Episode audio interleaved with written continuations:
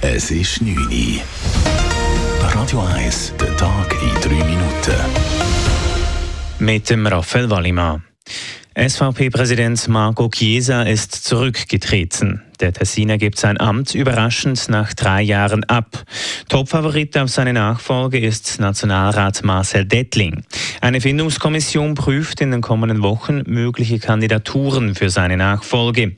Der Name Marcel Dettling fällt immer wieder. Er sei interessiert an dieser spannenden Aufgabe, sagt Dettling auf Anfrage. Die grösste Partei, an der grösste Partei dürfen fortstehen und das Land auch weiterbringen. Es stehen grosse Herausforderungen an. Masseneinwanderung, die uns immer stärker beschäftigt, das Rahmenabkommen, das uns erneut droht. Das äh, ist schon reizvoll, mit der Partei zusammen das können kritisch weiterhin zu begleiten zum Wohl der Einwohner, der Menschen in diesem Land.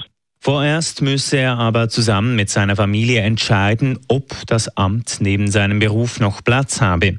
Dettling führt im Kanton Schwyz einen Landwirtschaftsbetrieb. In diesem Jahr war er zudem SVP-Wahlkampfleiter. Der ehemalige Tessiner Ständerat Dick Marti ist tot. Der FDP-Politiker ist im Alter von 78 Jahren verstorben, wie verschiedene Medien berichten. Marti machte sich nicht nur als Politiker einen Namen. Einzelheiten von Marco Huber. Der Dick Marti hat in den 70er Jahren als Tessiner Staatsanwalt mit der Jagd aufs organisierte Verbrechen auf sich aufmerksam gemacht. Später ist er in die Kantonsregierung gewählt worden und nachher ist er Regierungspräsident gewesen. Zwischen 1995 und 2011 hat er den Kanton Tessin als Ständerat vertreten. In dieser Zeit ist er auch Abgeordneter vom Europarat und Mitglied von der OSZE-Kommission für Menschenrechte gewesen. Als Sonderermittler hat er 2010 einen Bericht veröffentlicht, der auf mögliche Verbrechen von der kosovarischen Befreiungsarmee UCK hingewiesen hat. Unter anderem ist es um Organhandel von Gefangenen gegangen. Vermutlich in dem Zusammenhang ist er auch seit ein paar Jahren unter Personenschutz gestanden. Marco Huber, Radio 1. Bei der Entgleisung eines Güterzuges in Bern ist ein Bahnmitarbeiter ums Leben gekommen. Der 22-Jährige war am frühen Morgen im Güterbahnhof von Bern mit Rangierarbeiten beschäftigt, wie die Kantonspolizei mitteilt.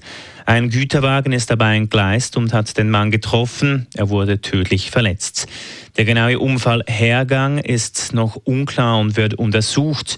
Durch den Unfall war die Bahnstrecke zwischen Bern und Freiburg beeinträchtigt.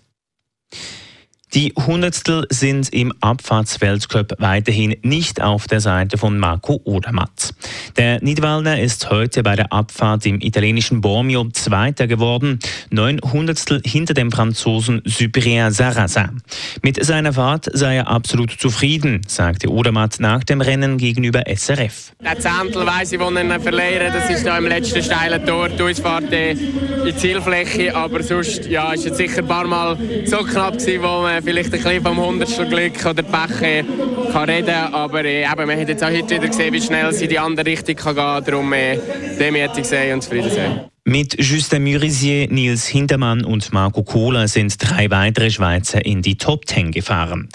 Beim Frauenriesenslalom im österreichischen Lienz ist die beste Schweizerin Lara Gut-Berami mit Rang 6. Gami Rast und Michel Gisin sind auf die Plätze 14 und 24 gefahren.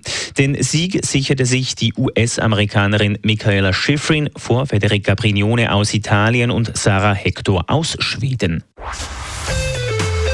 Radio 1 Wetter. In der Nacht ist es an vielen Orten bewölkt. Im Unterland kann es auch ein paar Tropfen geben. Morgen gibt es dann einen Mix aus Sonne und Wolken. Die Temperaturen sind um die 10 Grad. Das war der Tag in 3 Minuten.